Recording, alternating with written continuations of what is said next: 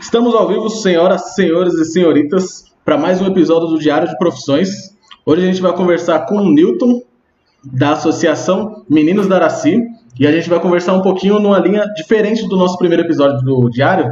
Primeiro episódio do Diário a gente conversou com um pessoal de uma tech startup. Hoje a gente vai conversar com o Newton da associação e a ideia vai ser uma coisa mais voltada para o empreendedorismo social, que é uma linha que a gente curte bastante, a gente acha bem importante. E a gente acredita que com essa conversa a gente vai conseguir trazer esse assunto para a mesa, vai conseguir falar sobre isso com as pessoas. Então, para não estender muito essa minha apresentação, eu vou convidar o Newton a se apresentar, falar um pouquinho sobre você, Newton, falar da sua idade, falar um pouquinho sobre como o empreendedorismo entrou na sua vida, o pessoal conhecer você e saber um pouquinho do seu background.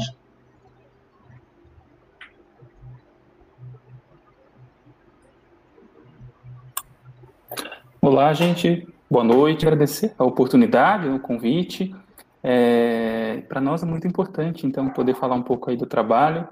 Bom, é, a ideia, né, de a palavra começar assim. A primeira vez que eu ouvi sobre empreendedorismo social foi com um filme que a gente assistiu num lugar em que eu viria a trabalhar, que chamava Escola da Toca.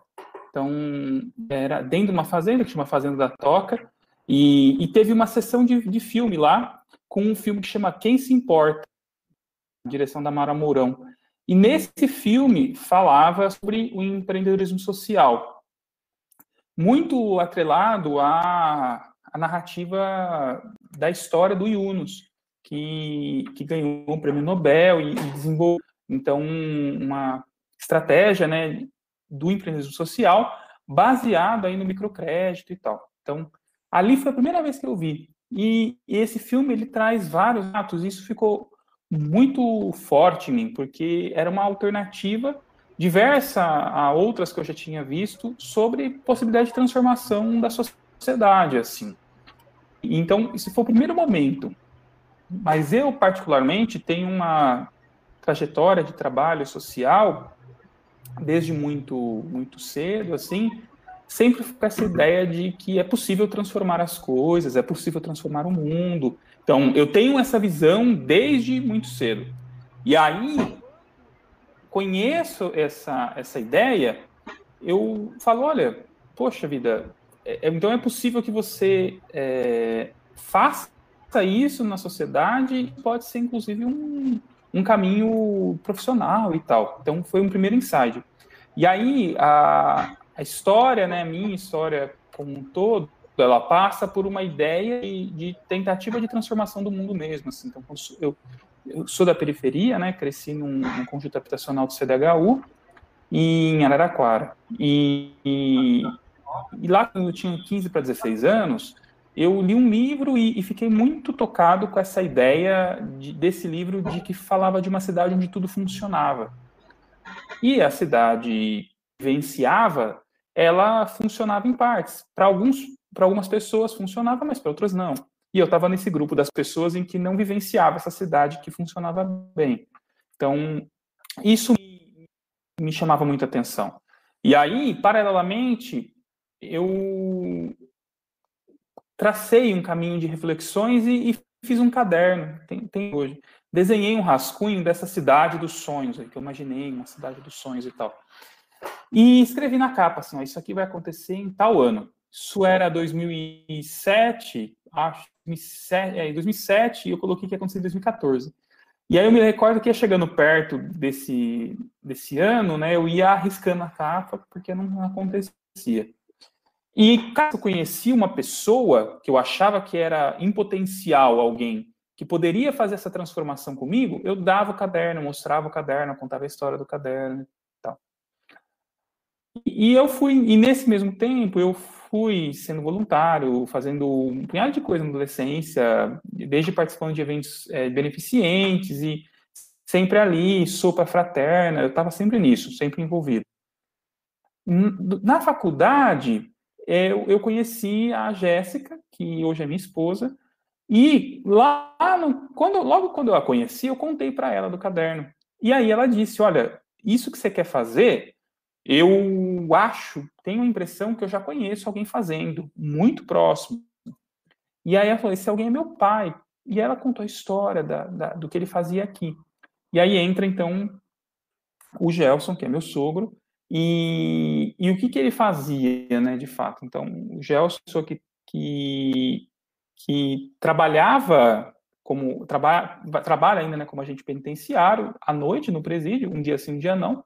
E durante o dia ele ficava à comunidade, então trabalho de comunidade.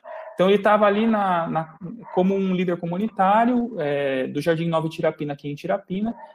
E nesse trabalho de articulação da associação de moradores, num certo momento ele é, teve um encontro aí com a escola pública que chamava uma, uma das escolas aqui do, do bairro de e foi falado sobre as crianças, a preocupação do bairro, dessas crianças que, aquela época era muito falada a coisa da indisciplina e tal, a falta de oportunidade, a falta de acesso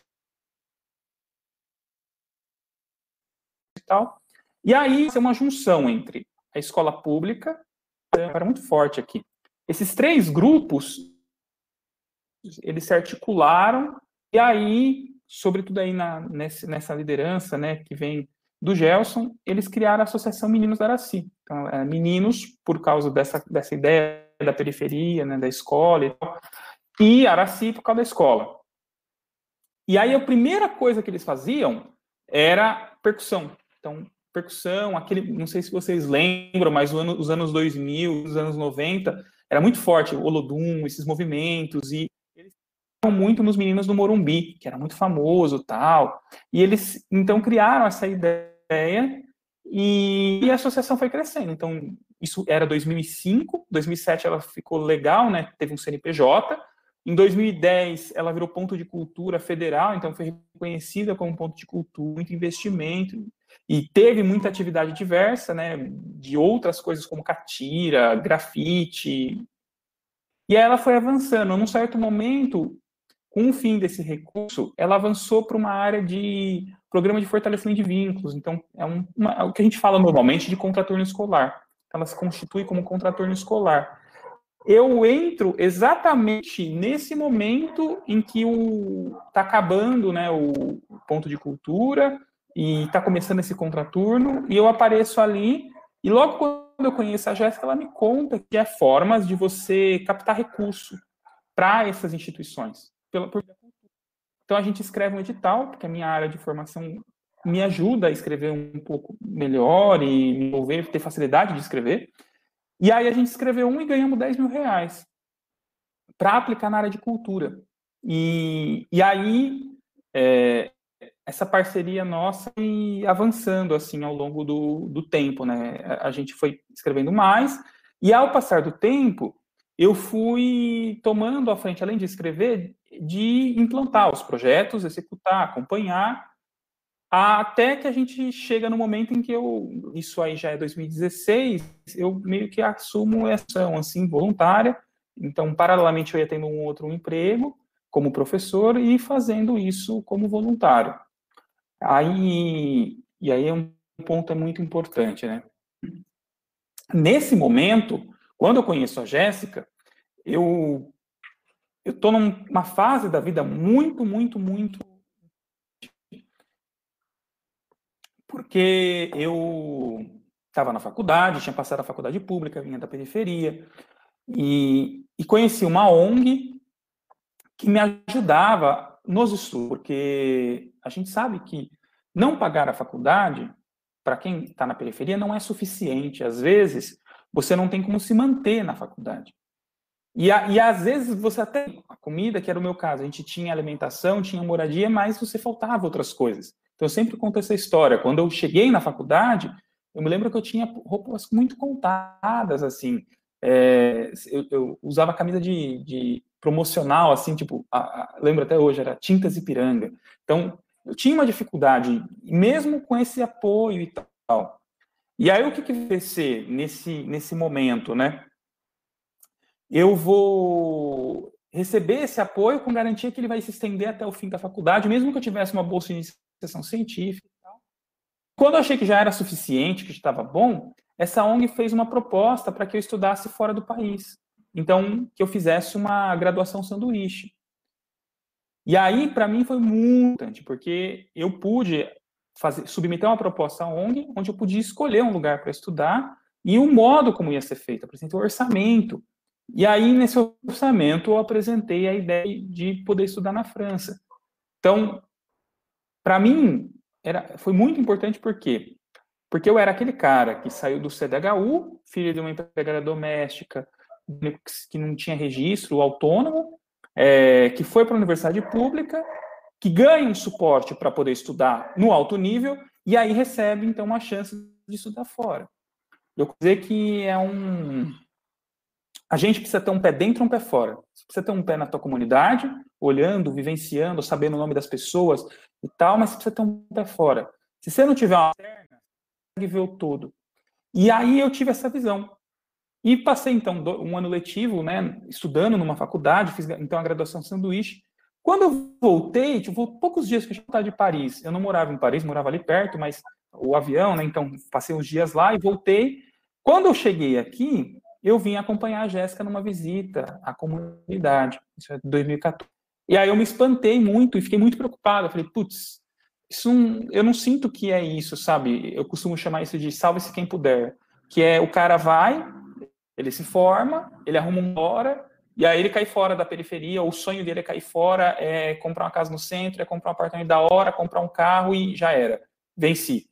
E eu não entendo que é só isso, entende? Eu acho que é progresso sim, você tem que avançar, você tem que ir além, mas quando você entende esse pé dentro e esse pé fora, e os seus amigos? Eles vão ficar lá, entendeu? Os seus colegas, a mudar. Peço que veio na tua mente, que veio para dentro de, da tua vida, ele não foi expandido para os outros. Então aí, o que, que, que, eu comecei a pensar? Falei, putz, mano, e aí? Tô ganhando isso da vida, mas eu não tô devolvendo nada. Tudo bem que não é na minha periferia, não, onde eu cresci, mas eu tô nessa periferia, tô vivendo aqui agora, vou viver aqui e tal. E aí eu me comprometi, então, pessoalmente, que eu ia devolver esse dinheiro que eu tinha recebido. Então, o que, que eu fiz? É, eu falei, bom, eu não vou devolver para a ONG, até porque eles não, não iam aceitar, mas eu vou devolver. Foi a vida que me deu, então eu vou devolver para a vida. E aí eu tinha uma. A, a época, assim, tudo que eu tinha gastado, eu, calculava uns 40 mil reais, uma coisa assim. Era mais ou menos estudo que dava, dentre a viagem e, e tal. E, e, aí eu comecei, então, a escrever os editais. Então, passou no finzinho da faculdade, lá em 2015, é, tem 2014, 2015, digital para a CNBB e a gente conseguiu mais 8 mil. Então já tinha pagado, eu já tinha dado uma entrada, vamos dizer assim, quando eu fui viajar, que era 10, agora eu tinha conseguido 8, 8. E eu falei, bom, tá faltando pouco agora para minha meta. E aí esse projeto foi o primeiro em que eu vim no território, e aí eu vinha todo sábado, vinha aqui, e eu tinha essa coisa muito de não recebo, não quero receber porque eu tenho que pagar o que eu estou devendo. E aí eu não recebia. Na verdade, muito custo me, me falaram, não, se você não recebeu uma ajuda de custo, você não consegue vir aqui. Eu estava sem salário, sem nada, tinha acabado de formar, era 2016. Eu, ia, eu tinha passado no mestrado, eu ia começar o mestrado, ia ter uma bolsa, mas estava naquele hiato entre a primeira bolsa e o fim da, da graduação.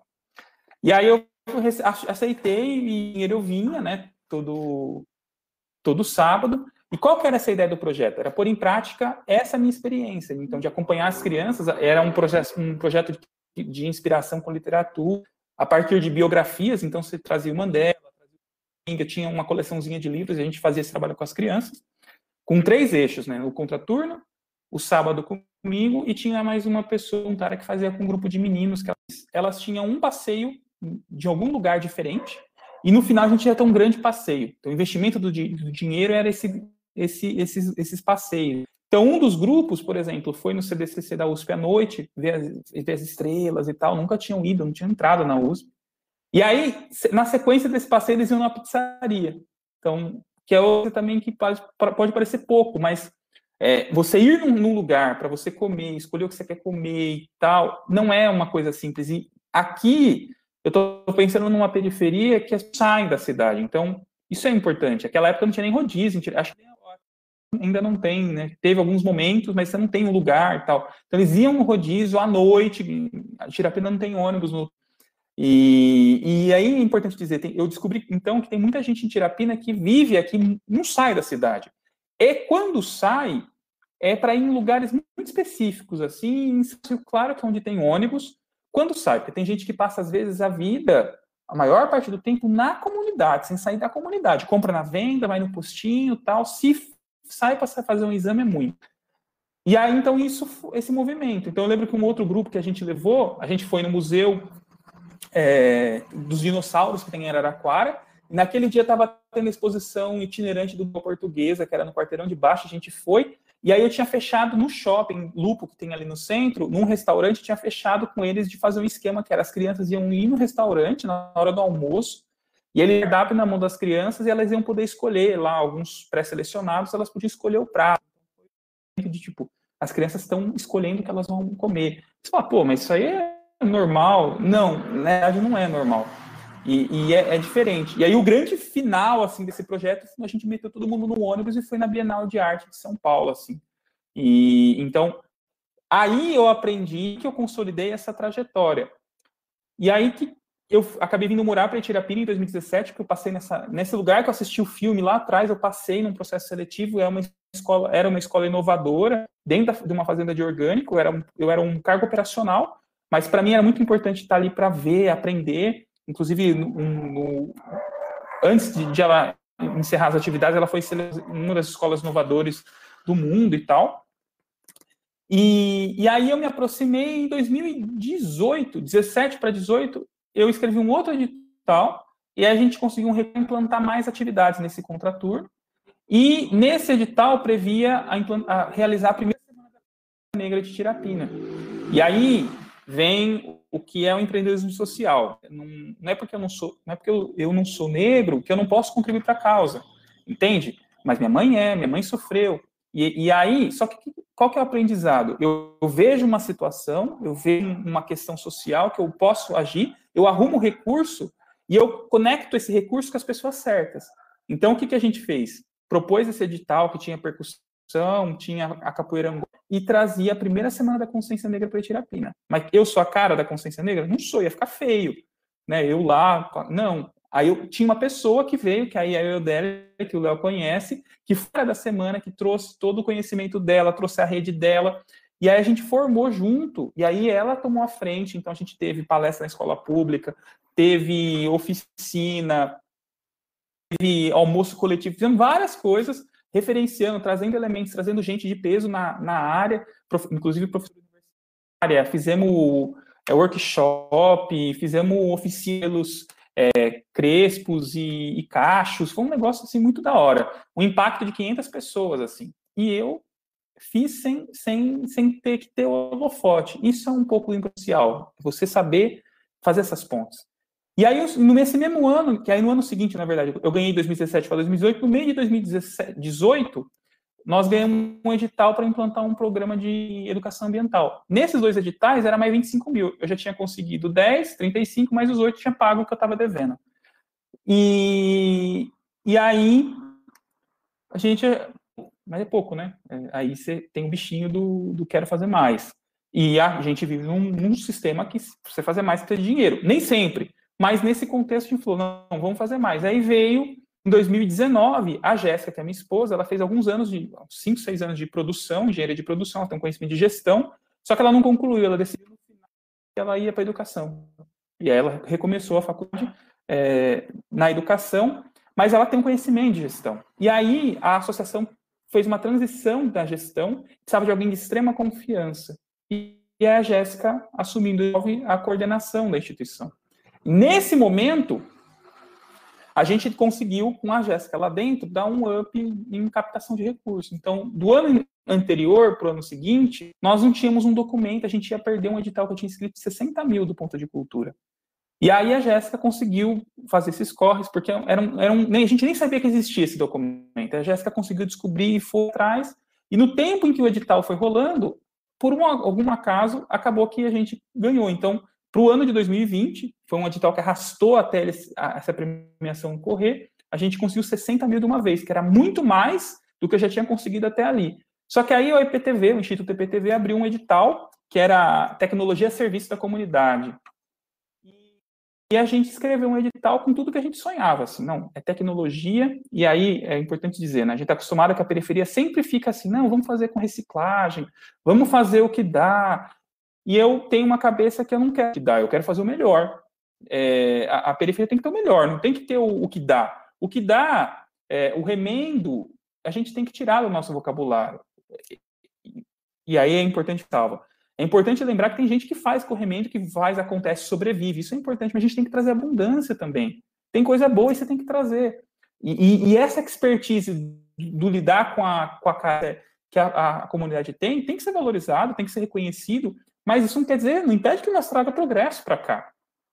E aí eu fui e falei, não, vou escrever. E aí eu desenhei um projeto de meio ambiente, com robótica, comprando kit de robótica, é, empreendedorismo, tal, e é, submetendo.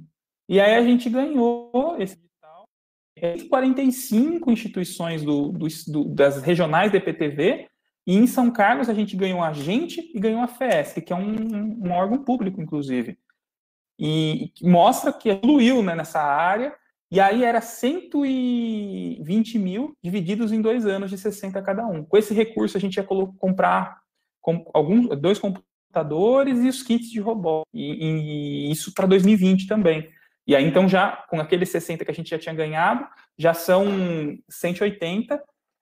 E aí a gente tem uma parceria com a Asilo, que a gente faz projeto de educação de valores, de sensibilidade com as crianças e os idosos. E eu me liguei que o asilo eu tinha um problema, que ele atendia muito bem as pessoas, mas faltava um programa de bem-estar de idoso. Recurso, não entrava recurso público lá, faltava recurso da iniciativa privada. falei, bom, aí ó, outro problema, vou resolver. Eu vi um edital onde é muito difícil captar recursos para idosos, isso é importante dizer. É, não, não, não há. E aí tinha um, um instituto religioso que estava fornecendo, e esse instituto já tinha patrocinado a associação com o programa de meio ambiente. Eu fui lá e escrevi e aí a gente captou 75 para fazer esse programa lá, em, que é o, o Aurora. Inclusive, a gente está no processo agora de captação de recursos para mantê-lo. E aí colocamos fisioterapeuta no asilo, terapeuta ocupacional, arte educadora, um cinema no asilo, tablet na mão do idoso e caixa de som da JBL. E aí você tinha mais uma estrutura. Então, num ano a gente captou 250 mil reais, num ano. Então foi um, um aumento assim muito grande e aí entrava 2020. A gente começou, fizemos, começamos o processo até março, aí veio a pandemia. E aí a gente não parou, mas aí eu paro de falar. Acho que deu um panorama muito bom. E aí tem muita coisa para falar e acho que é legal é, ouvir as perguntas e tal.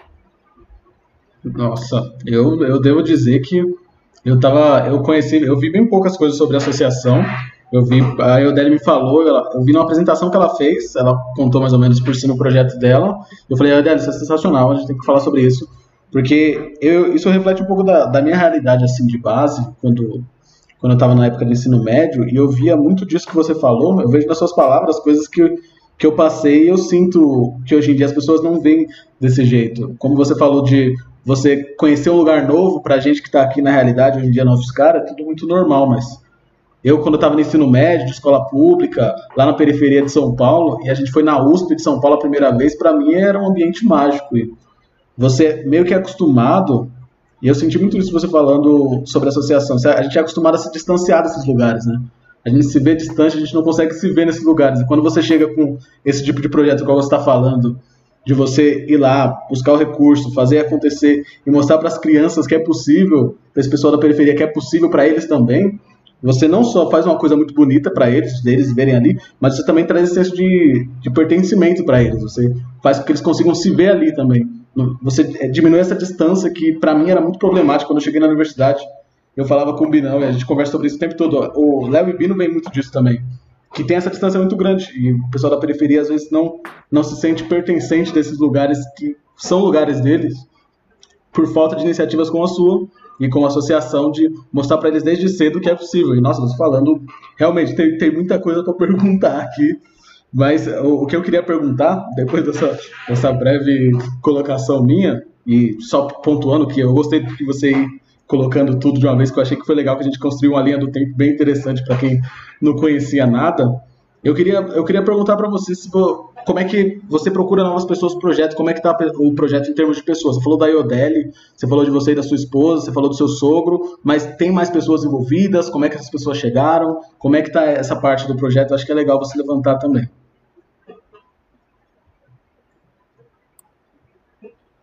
Então, e aí vem de novo o empreendedorismo social, né? A gente tem que, acho que é importante desmistificar um pouco essa imagem do empreendedor, não, aquele cara que fala, ah, eu venci, você também vence e tal. Não, não é, gente, é, é muito mais profundo. Essa ideia de empreendedorismo é uma ideia de, de você ver um problema no mundo você se sentir apto a transformá-lo. Eu, eu, vejo, e aí aplicando social, eu vejo assim. É, a gente tem discursos muito fáceis, e não é isso. É, é, discurso fácil, quando eu falo, é assim, soluções simplistas. Não, não você se, você se esforçar, você vai. E eu sei que esse discurso funciona até a página 1. Para nós da periferia, ah, se você se esforçar, você vai. Pô, meu, eu morava a 36 quilômetros do UFSCar, eu morava quase 3 horas para chegar na minha casa, entende? Então, se eu não morasse lá dentro, se eu não tivesse, ia ser difícil. Então, quando alguém me diz, ah, se se esforçar um pouquinho, é, é relativo. Aí que você dizia né? Alguém que precisa mostrar. Gente, tem que mostrar. É, para dar um exemplo, entender, e aí entender o que, que eu estou falando de empreendedorismo social e de empreendedorismo de modo geral, é, nós fomos nesse, nesse passeio para São Paulo, né? E aí tinha uma, uma, uma criança que estava numa ocupação, morava numa situação precária, e a gente entrando em São Paulo, ela começou a ver os barracos. Aí ela virou e falou assim: Deus me livre morar num lugar desse. E aí aquilo me deixou chocada, assim, fiquei muito pensativo, porque ela morava num lugar desse, na cidade dela. E ela não conseguia associar que aquilo que ela via lá era uma situação de vulnerabilidade igual. Isso me tocou muito. Falei, pô, meu, ela não está conseguindo enxergar onde ela vive. Ela não viu, ela não enxergou.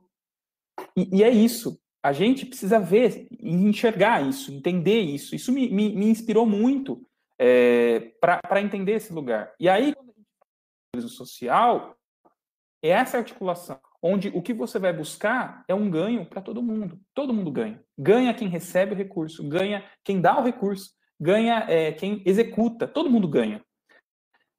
E qual que é o lance? É você perceber que outras pessoas também querem isso. Nem todo mundo está no mundo a passeio. Tem gente que está no mundo com propósito. Tem gente que veio para o mundo para fazer coisas. É, e aí que vem, então, quando eu, eu vou fazer a, a, Semana da Consciência Negra, né, e vou pensar isso lá, eu, eu, eu precisava ter uma como a IO. Sem a IO, não rolava. Sem, sem o Gelson, que é uma pessoa negra também, muito importante, não ia rolar. Sem a Jéssica, minha esposa, que é uma pessoa também, é, uma pessoa essas pessoas eram fundamentais. A galera da comunidade, a gente tem um grupo de estudos e práticas afro-brasileiros aqui, que é a Irmandade São Benedito. Sem essas pessoas não ia rolar. Então, o que, que eu percebi? Existiam. Ó, o que, que faltava? Ligar, conectar, fazer essa conexão entre as pessoas. Aí você vem junto com. Como que você faz o argumento? Ó, ganhamos um edital do Ministério da Cultura, extinto Ministério da Cultura, naquela época ele existia. E já o é, governo federal, recurso federal Entende? Você vai conversar com as pessoas, olha isso tal, e vai articulando, ó, nesse edital a gente vai poder fazer a Semana da Consciência Negra, a gente faz várias manifestações, vai tal, tal, tal. E aí você consegue articular.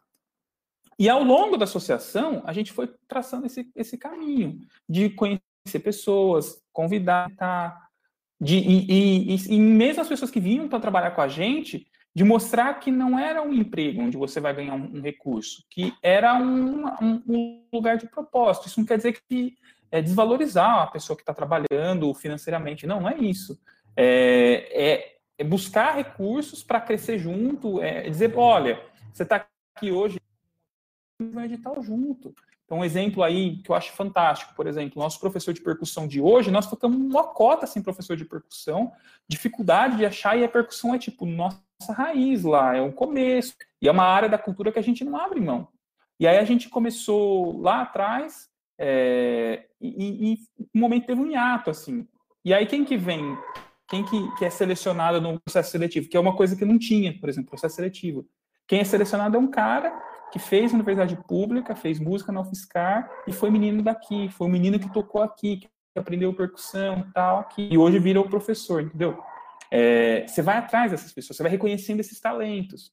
E aí, por exemplo, a gente foi lá e falei, ó, vamos escrever um edital junto, escrevemos um edital junto, onde a gente tem um edital pensando no, no impulso dessa pessoa. Então, o encontro com as pessoas é sempre para impulsioná-las a algo, a levá-las a fazer alguma coisa. Então, quando a gente vai atrás de alguém, é, é então, ou vamos fazer algo legal para as pessoas. Então, a, a Io é um exemplo disso, trabalhei junto com ela né, na escola, né, na escola da Toca, e quando ela vem junto com a gente, era pensando nisso. É trazer a participação especial da Pantera, ela sempre participa da, dos vídeos aqui no, no fundo. Não liguem, gente, daqui a pouco ela para. Ela tem um, ela tem um quê quando passa na rua, cachorros. Daqui a pouco ela, ela dá um, um silêncio. E aí, o que que, o que, que eu acho importante de, disso? É, de novo, essa outra via desse empreendedorismo social. É você é, articular pessoas, trazer essas pessoas para o lugar que você está falando, para mostrar, para engajar. Hoje, o que, que a associação está fazendo, né, em termos de, de, pessoas? A gente chegou num, num, na pandemia, é, per percebemos que ia ficar bem difícil. Os financiamentos, não recursos, mas eles foram congelados né, temporariamente. Acho que agora eu vou precisar conversar com a Pantera.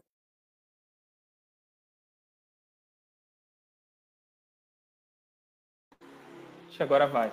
E aí, a gente olhou e falou: putz, mano, esse ano que era o ano que ia dar certo, esse ano que a gente ia conseguir, esse ano que estava redondinho, com bótica, com notebook e tal.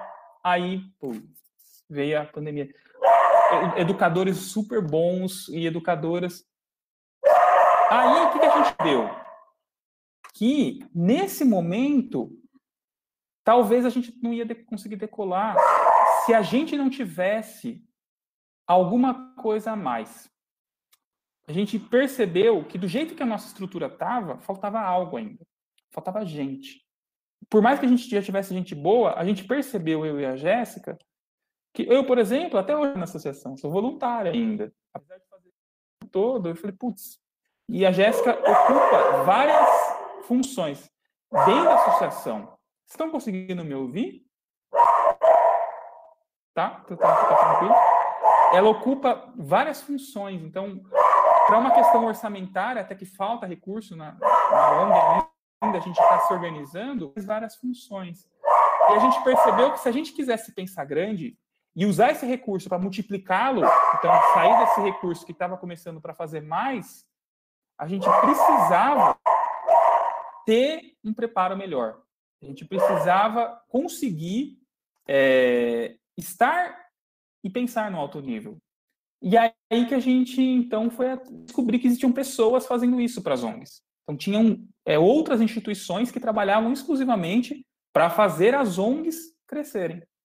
E aí a gente descobriu, por exemplo, a FOM, que é uma instituição de, de Campinas, um programa que chama Programa de Aceleração e Impacto Social, que é o programa Paz, e a gente se inscreveu. E antes disso também, a IPTV, ela criou dentro do, da, na Fomenta, estabeleceu uma, uma parceria e criou um curso lá para as pessoas que eram é, vinculadas a ela, a gente era por causa do, do, do, edital, e fizemos uma imersão em captação de recursos. E aí, nessa imersão, inclusive, a gente conseguiu é, é uma imersão é, prática, né, à distância, mas ela tem módulos práticos, tal. fizemos uma, uma, uma promoção aqui de batata, é, batata, recheada, foi um evento muito importante que ajudou a gente no caixa, tal, e a gente aprendeu metodologia nesse momento, e aí a gente começou esse programa de, que durava de agosto a novembro, está acabando agora, inclusive.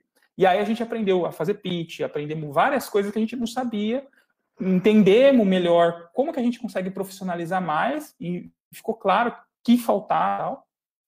E ao mesmo tempo a gente descobriu, entendeu também o que o que outros estavam fazendo em um outro campo também. E aí a gente entendeu o, Acho que ela, agora ela, ela vai. Acho que eu vou precisar conversar com ela, gente. Só um minuto. É interessante ver como, como ele conseguiu. Como ele vai atrás como funciona esse funcionamento. Nunca tinha parado para pensar não, do, da parte do financiamento do, do empreendedorismo social, porque no fim das contas você precisa fazer com que a máquina rode. E ele contando essa parte dos desafios dele até da parte de profissionalização faz sentido, dado que você vai estar sempre captando recursos, tem que fazer funcionar, mas é interessante você ver essa lógica, né, de procurar edital, aí depois você ter o edital, você ver como você vai distribuir aquilo, procurar a galera para te ajudar com aquela missão, acho que isso faz total sentido, acho que é uma das coisas que, para mim, está sendo um dos maiores aprendizados aqui sobre empreendedorismo social. Conversei com ela é muito nervosa, ela fica, você tem que ver, ela fica correndo assim, ó, latindo, faz até uma crista. Assim. Tem que, eu falei que eu vou arrumar um crachá, colocar nela, assim, que ela, tudo que eu, a aula, tudo que eu faço aqui em casa, ela participa. Mas então, e aí a gente descobriu que tinha outros malucos fazendo coisas nessa área. E um, um desses grupos que a gente descobriu era Gerando Falcões. Então, a Gerando Falcões, que é uma ONG de São Paulo, e ela criou um programa de formação de líderes Falcons University. E a gente se inscreveu no edital deles, um edital muito competitivo, assim como da Fomenta. Da Fomenta teve muitas ONGs inscritas, a gente foi uma das, das também do Brasil inscritas, que conseguiu entrar. E a Falcons, que era super difícil, foi um processo super longo.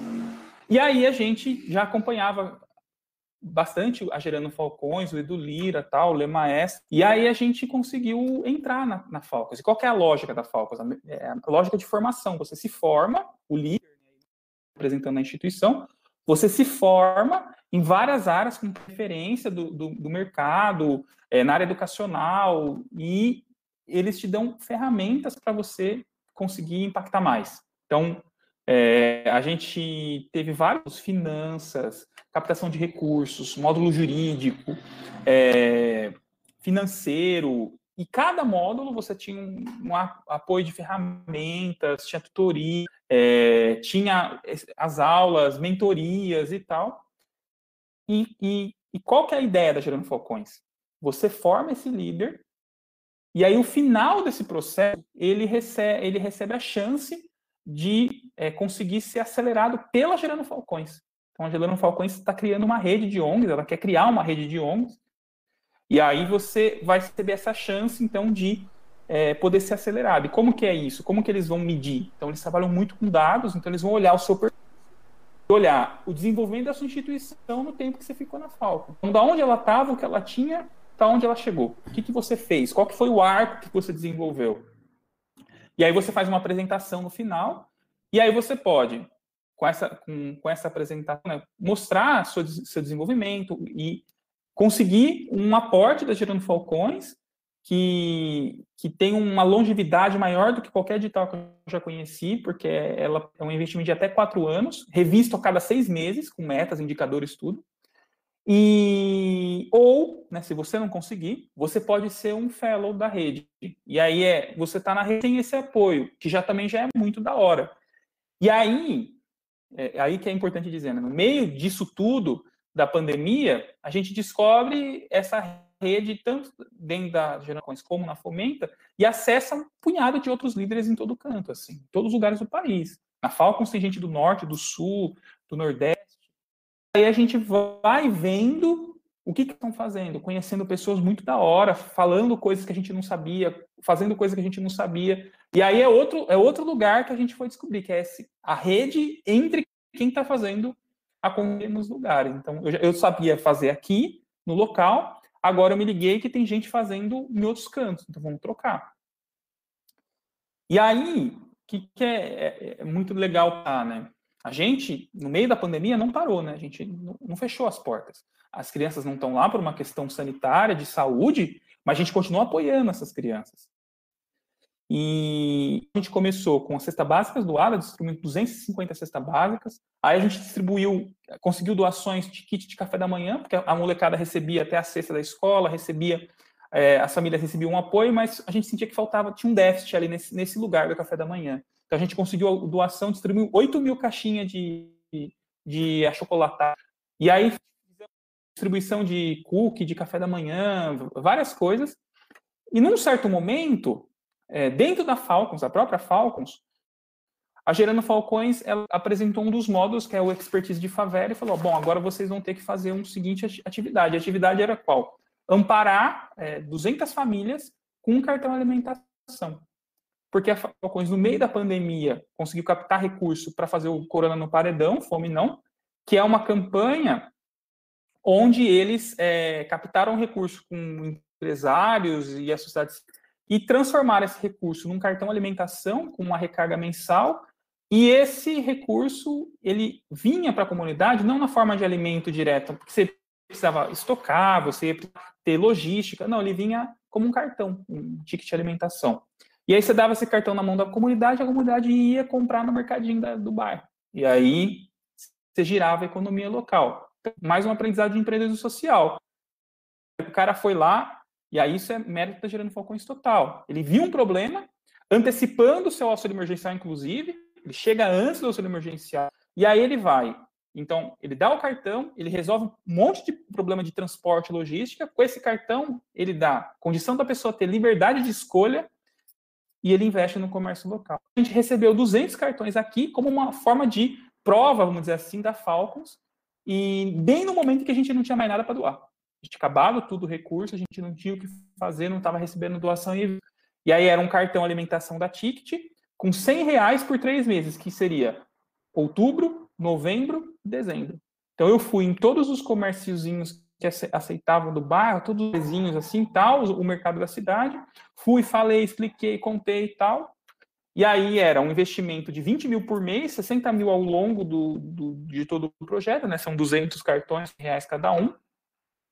Investimento na comunidade. E aí a gente fez um mapeamento. Encontramos essa galera, que a gente já acompanhava, na verdade, montamos isso e, inclusive, no processo, temos dados, é outra coisa fundamental. Não dá para você falar da sua realidade no escuro. Então, a gente hoje a gente tem dados do que está acontecendo com essas pessoas, a renda dessas pessoas e etc. Então, temos esses dados. Aí, o que, que a gente conseguiu impactar? Então, 200 famílias com impacto de 840 pessoas que ganharam cartão. Você fala, pô, mas 100 reais? Não, gente. É, tem que entender que tem renda. Tem gente que não que agora que está tendo algo com, com os auxílios, e, mas antes não tinha. E tem gente que às vezes não conseguiu também, por falta de documento. Eu tive gente que documento. É, e isso na minha cidade que é pequenininha, imagina uma, uma metrópole. Então, esse recurso ele vem e aí ele transforma. Ele, eu fui depois em alguns dos lugares onde as pessoas sempre compram, com, não, veio aqui, veio vários e tal, e a gente é, então, percebe isso. E as crianças, como ficam, né? Aí a Gerando Falcões tinha outra tecnologia que ela disponibilizou para nós, com um aplicativo, onde você tem acesso à internet gratuito. Então, ele já vem com acesso à internet, e ele vem com videoaulas, reforço escolar, é, vem com aulas das áreas que a gente tem, arte, cultura, inteligência socioemocional, e você consegue amparar as crianças da associação. Aí a gente fez um mapeamento, descobriu que elas tinham, em sua grande maioria, o equipamento, mesmo que fosse simples, e ele roda o aplicativo.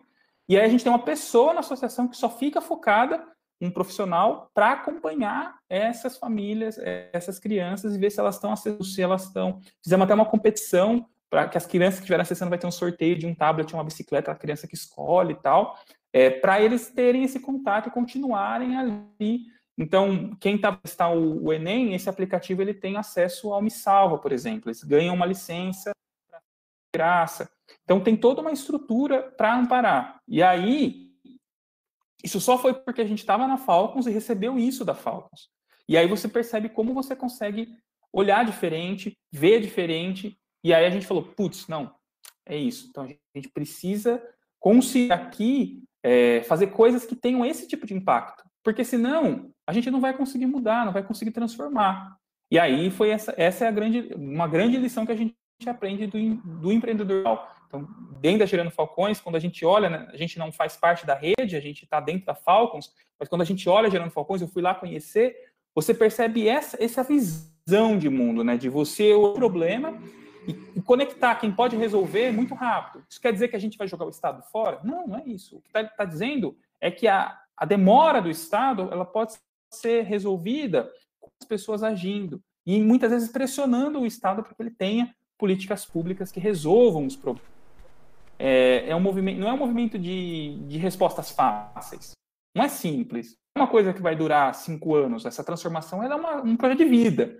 Mas ele é possível. É essa, acho que para mim, é a, quando eu vejo o que a Gerando Falcões está propondo, o que eles estão fazendo, é possível. Os caras arrecadaram 25 milhões, gente. 25 milhões de reais. E transformaram isso em cartão e jogaram na mão das pessoas. Então, é, quando se fala, bom, e as pessoas, né? É isso, a gente agora está formulando um programa de voluntário, a gente vai, e aprendemos também com a Fomenta muito sobre isso, a gente está olhando o que a gente vai precisar, o que está faltando, quem que pode, porque tem gente que quer, viu? gente que quer doar seu tempo, e estabelecer um programa mesmo, então dizer, olha, preciso de, dessa carga horária, nesses dias, quem pode e tal, e, e, e trazer essa oportunidade para elas, de elas conhecerem os outros nessa perspectiva da proximidade, de entender o que é a realidade, o que está acontecendo, como está acontecendo e tal.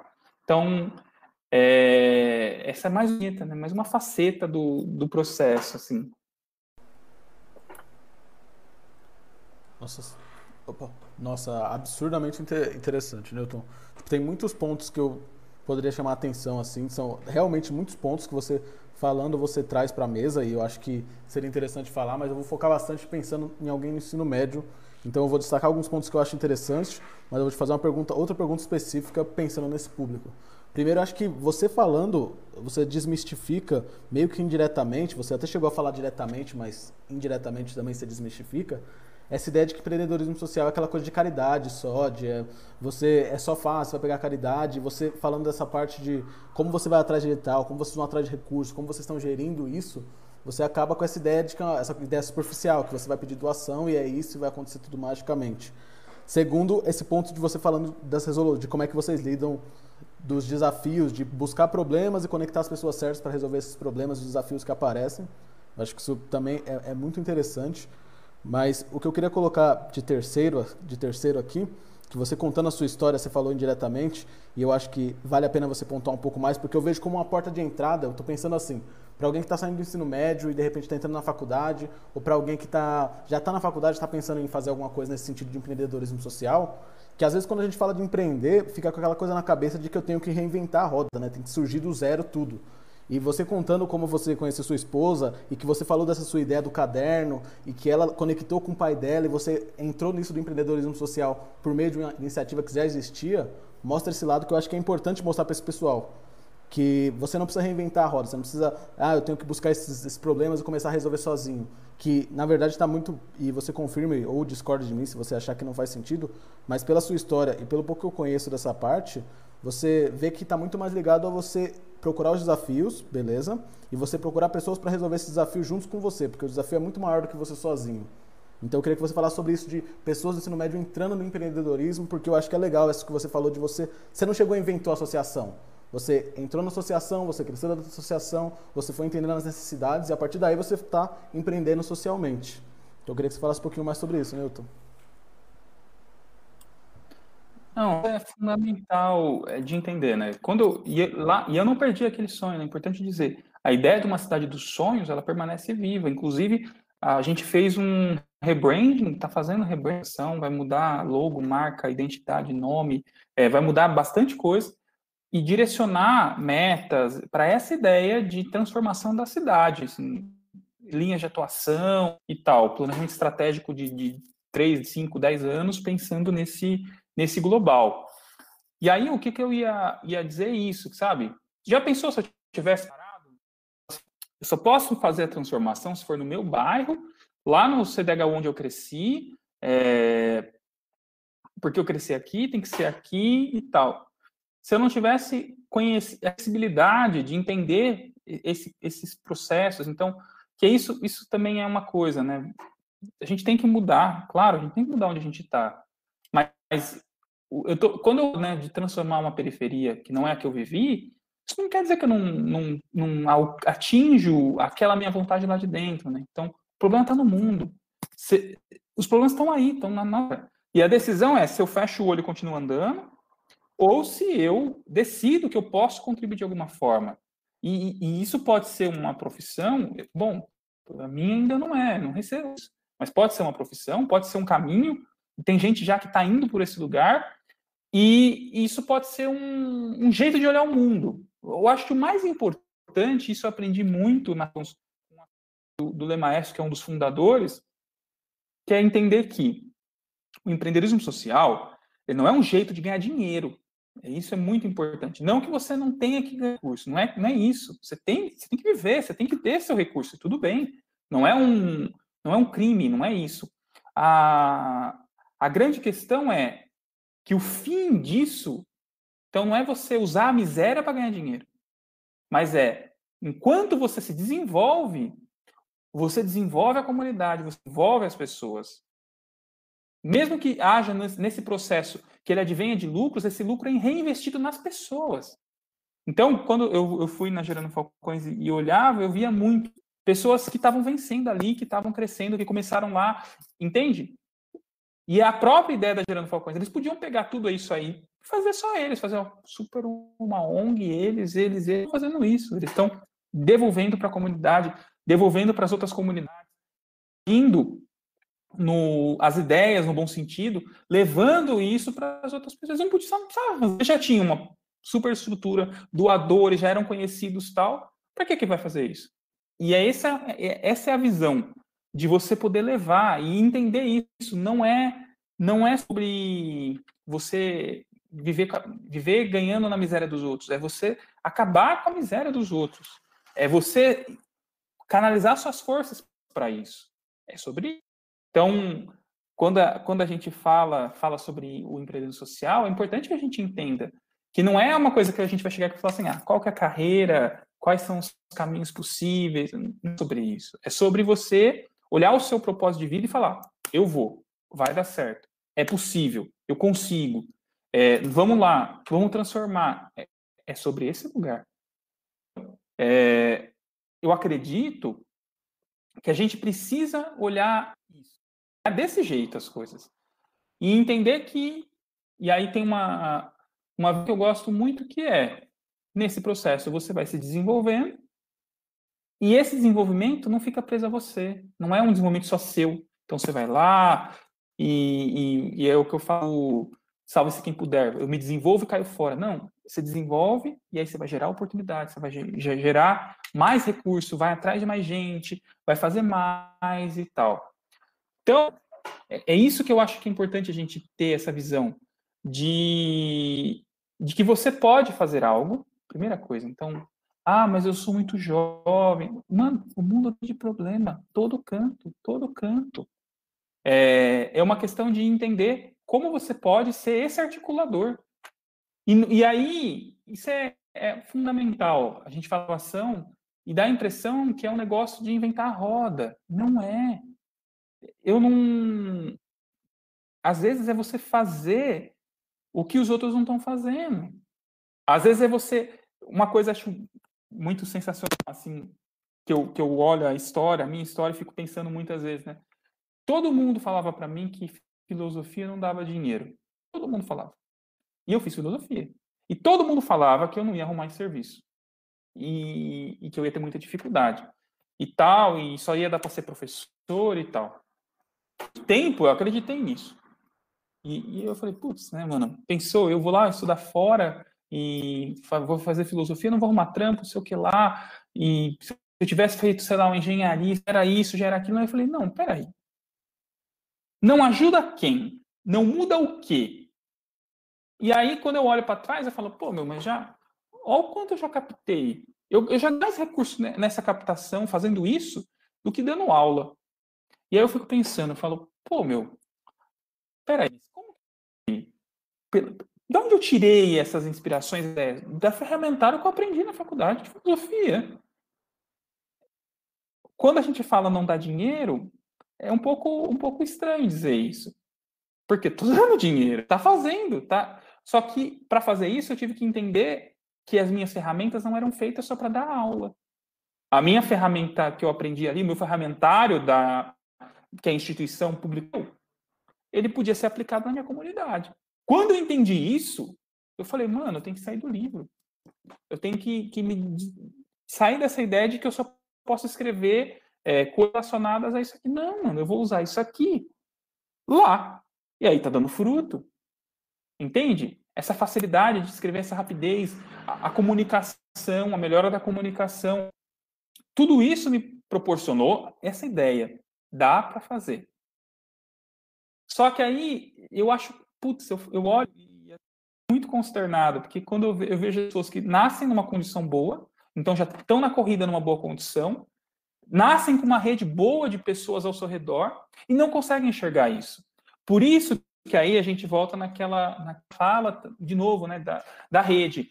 E eu, eu gosto muito de pensar essa ideia que a Gerando Falcões fala. Nós também não dá para ficar lá na periferia só entre os nossos. Nós precisamos ir buscar essas que os outros estão fazendo fora. Precisamos entrar na universidade. Não dá para passar uma vida inteira sem saber onde ela fica. Precisamos falar das pessoas que estão fazendo coisas diferentes. Precisamos conhecer pessoas. Mandar um e-mail, perguntar. A gente precisa articular. Então, aquela ideia do que a gente, eu não sei vocês, mas eu lembro muito da minha época, a galera fala, ah, isso aí é um playboy, isso aí não sei. Não, acabou, gente. Não tem. Você tem que sentar com essas pessoas que vieram de um outro lugar que você, você tem que conversar com essas pessoas, mostrar o teu mundo para elas e ouvir o mundo que ela tem para te mostrar. É, sem, sem disputas. E você vai perceber que tem muita gente que quer mudar o mundo do lado de lá também. E, e acho que uma, uma carga que a gente tem que tirar das costas é que ninguém que diz aqui, que estamos aqui agora, inventamos a desigualdade. Não, não, não, precisamos carregar essa culpa. O que nós precisamos fazer é pensar a solução. Em vez de a gente ficar apontando o dedo, é você que está reproduzindo. Não, gente, a gente precisa conversar com essas pessoas. A gente precisa sentar na mesma mesa e falar: o que a gente vai fazer para resolver? Ah, não, porque o privilégio, isso. Não, gente. Foca na solução. Solução. Vamos, vamos pensar junto. Vamos estabelecer junto diretrizes, possibilidades. Cara, você consegue fazer coisas maravilhosas quando você perde esses preconceitos. Você vai descobrir que, que tem gente muito boa que quer ajudar a periferia com seu conhecimento. Às vezes não sabe como. Às vezes não, não. Aí vem você, aí de novo empreendedorismo social. Não é porque o cara é puta de uma escola, não sei o que lá, não sei o que lá, que o cara sabe resolver. E às vezes a sua expertise de favela periferia dá para o cara essa condição. Por isso, por isso é fundamental a gente começar a pôr na cabeça das pessoas e falar para o mercado que se não tiver o periférico dentro do mercado, se não tiver diversidade em todas as suas formas possíveis, não, não inova, não inova entre os iguais, não inova entre as pessoas que vieram no mesmo lugar. Nós precisamos encontrar essa diversidade. Preciso, preciso sentar com esse cara que viajou todos os lugares do mundo e esse cara que conhece como que ele vive sem ter renda. Existe gente que vive sem ter renda. Como que essas pessoas estão vivas? A gente às vezes fica pirado falando, putz, mano, não sei o que eu vou fazer, como vou pagar aluguel lá, não sei o que lá. Tem gente que vive sem renda. E vive, tá vivo, tá vivendo. Como que faz? Mano, esse cara precisa ser estudado, esse cara precisa. Entende? Esse cara tem muito conhecimento. E aí é a grande sacada. Quando você entender esse lugar, você vai perceber que inovar não é uma questão de tecnologia somente. Que inovação não é de ter dinheiro. Inovação é uma forma de ver o mundo. E tem gente vendo o mundo de formas maravilhosas, sem ter dinheiro. E aí eu olho e falo, putz, mano, esse cara. Imagina se esse cara tivesse feito uma faculdade de engenharia. Você vê cada coisa que os caras fazem aqui, você fica louco. Você fala, pô, meu, como que essas pessoas fazem isso? Sem ter conhecimento. Imagina quando. E aí você muda o mundo. Porque essas pessoas vão começar a entender que não é um, um, um simples CEP. Não, lá é a nova Tirapina, lá o Newton, lá mora a Jéssica, lá mora esse cara, esse outro cara. E isso muda muitas relações. É fácil você você falar mal da periferia sem ter conhecido. Então vocês têm, vocês têm que ver, vocês têm que conhecer. E o Gerando mas assim, trazendo os herdeiros para dentro da periferia para conhecerem os lugares. Então a gente precisa sair dessa auréola de guerras e, e tal, essa atmosfera, na verdade, de, de, de, confrontos com os outros, com, com raiva, né? Você conseguiu, eu não consegui. Não, a gente precisa desligar essa chave e pensar como juntos a gente pode fazer. O que, que a gente pode fazer mais junto? Como a gente pode resolver? E acho que é o melhor caminho que você tem a seguir. Soluções estão aí. Soluções estão possíveis. Só que a gente vai ter esse desafio de quebrar esse véu, tanto de quem não sabe qual é essa realidade, como quem viveu não consegue entender essa outra realidade. Essa ponte precisa ser feita. A galera lá tem que vir da ponte para cá e a gente tem que ir da ponte para lá. Precisa, precisa tá, tá claro isso. Precisa estar evidente. Um exemplo, assim, do que eu estou dizendo. É, a associação precisava fazer algumas alterações nesse processo de rebranding da marca, do estatuto social e tal. E aí, a gente tinha conhecimento e muitas pessoas nos ensinaram caminhos. Como você chega e, e pede um pro bono, por exemplo, para um escritório de advocacia? Não sabia.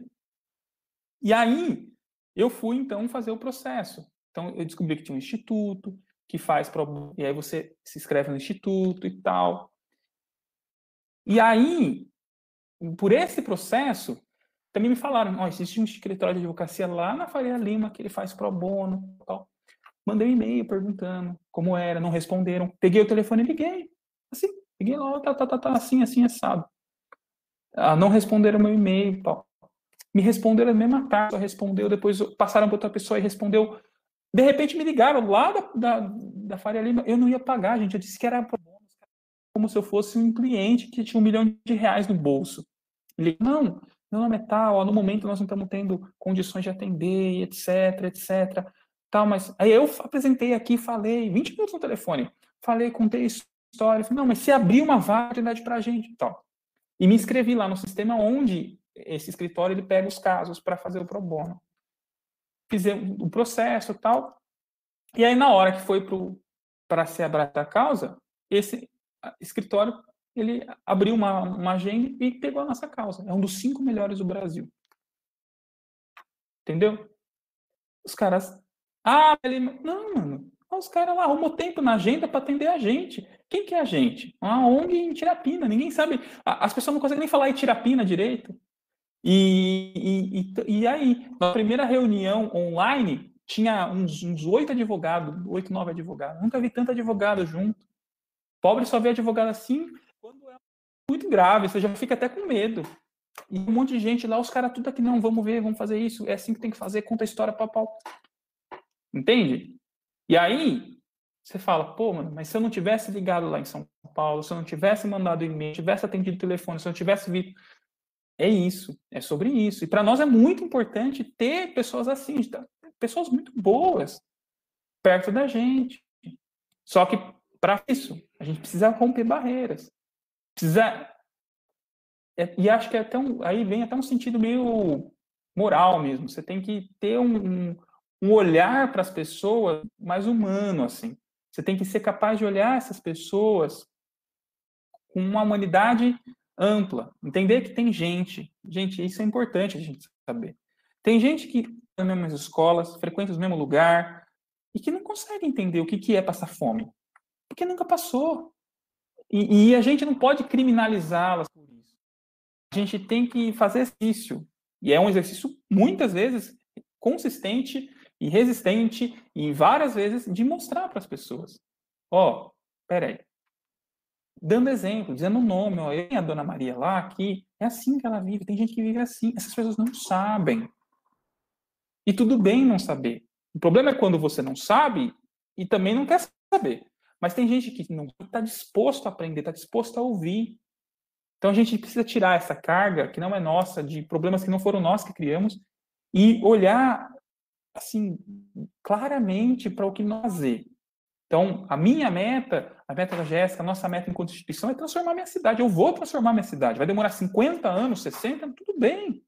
Minha vida é dedicada a isso. Para transformar aqui, é um pontinho. Outra, outras pessoas vão ver e falar, não, o cara conseguiu, as pessoas conseguiram. Entende? Às vezes eu fico, às vezes eu fico vendo as pessoas falando, não. Isso, vou transformar, vou fazer, vou ficar rico. Para mim, a riqueza vai ser se eu conseguir fazer isso. Se eu tiver uma das melhores educações da, da nossa região, nem na minha cidade, se eu tiver as coisas funcionem, se eu tiver uma cidade inteligente, se eu tiver tecnologia, para mim vai estar maravilhoso. Eu não preciso é, ambicionar sair daqui para ir em outro lugar. Por que, que eu não posso construir o meu sonho aqui? Eu, eu, eu me lembro assim que foi para mim foi muito impactante quando eu, morava eu morava numa pequena cidade chamada Amiens, no norte da França, 40 minutos. E para mim foi impactante chegar lá da periferia, porque a primeira coisa que eu, que eu fiquei assustado foi o ônibus que não atrasava. E, e, eu morava já, né? Eu já tinha mudado lá, eu morava num lugar muito longe. E era assim, daquele periferia que você, é a periferia e a zona rural junto, assim. Você já está na periferia e na zona rural. Então, chegava assim, tinha uma televisãozinha no ponto de ônibus, e aí falava assim, três, olhava no relógio, dois minutos, e o ônibus chegava. Pá, parava assim. Aí dentro do ônibus tinha, tipo, que, que nem o metrô, assim, o ônibus vai parar em tal lugar, tal e tal, os minutos vai chegar em tal. Aquilo para mim foi sensacional. O ônibus. E aí, só que qual que, é, qual que é a nossa visão normalmente? Ah, eu quero morar nesse lugar para sempre. Mas não foi eu que construí. A cidade que eu vivia tinha 2.500 anos. Tirapina não tem 200. Eu não tenho 10% da outra. Entende? Para mim, a cidade está assim, talvez eu consiga fazer mais rápido, consiga potencializar, acelerar. Mas por que, que eu não faço isso aqui? Por que, que eu vou querer fazer isso nos outros lugares? Tem outras tecnologias, o que, que dá para fazer, o que, que dá para. Então, é, é, é esse lugar, é essa visão de mundo, é essa perspectiva de transformação. É, é um e é um lugar, e esse dizer, que não vai vir só de que não vai vir só de, de conversas bonitas, de bons discursos. Ele vem de conhecimento científico. Ele vem de conhecimento com dados, com números, com métodos, com objetivos, com prazos. Precisa ser assim, senão não vai mudar. E aí a gente vai ter que dizer mais uma vez, mais uma vez, que não deu certo, não foi dessa vez, ah, é geração. Mas é, é isso que é importante dizer. Não é um discurso bonito só. É bonito, faz a gente bem. Não, sim, mas precisa vir baseado em algo, em coisas que estão de fato, em coisas que estão é, dando certo, resultados. Então, é isso, gente. Acho que deu um bom panorama. Newton, opa, Newton, eu realmente eu acho que foi muito proveitoso. Eu acho que toda essa toda a lógica que você construiu aqui durante a conversa, todas as experiências que você passou, ajuda uma pessoa que tanto o pessoal que já pensa em empreender, já empreende socialmente, a aprender mais com essas suas experiências, que você já tem bastante experiência trabalhando nessa em todo esse processo. Dá para sentir com você falando que você tem bastante experiência fazendo isso e que você realmente curte fazer isso. Mas também eu acho que isso é muito importante. A gente, você conseguiu passar uma visão bem realista para alguém que não conhece nada e está tendo o primeiro contato com o empreendedorismo social.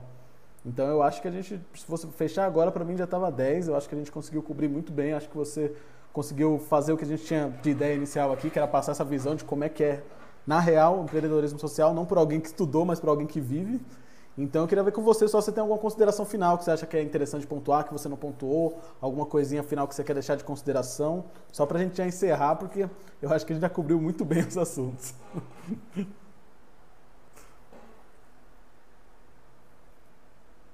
Eu não te escuto, eu não, eu não te escuto, Newton, eu não te escuto. Eu acho que você está mutado.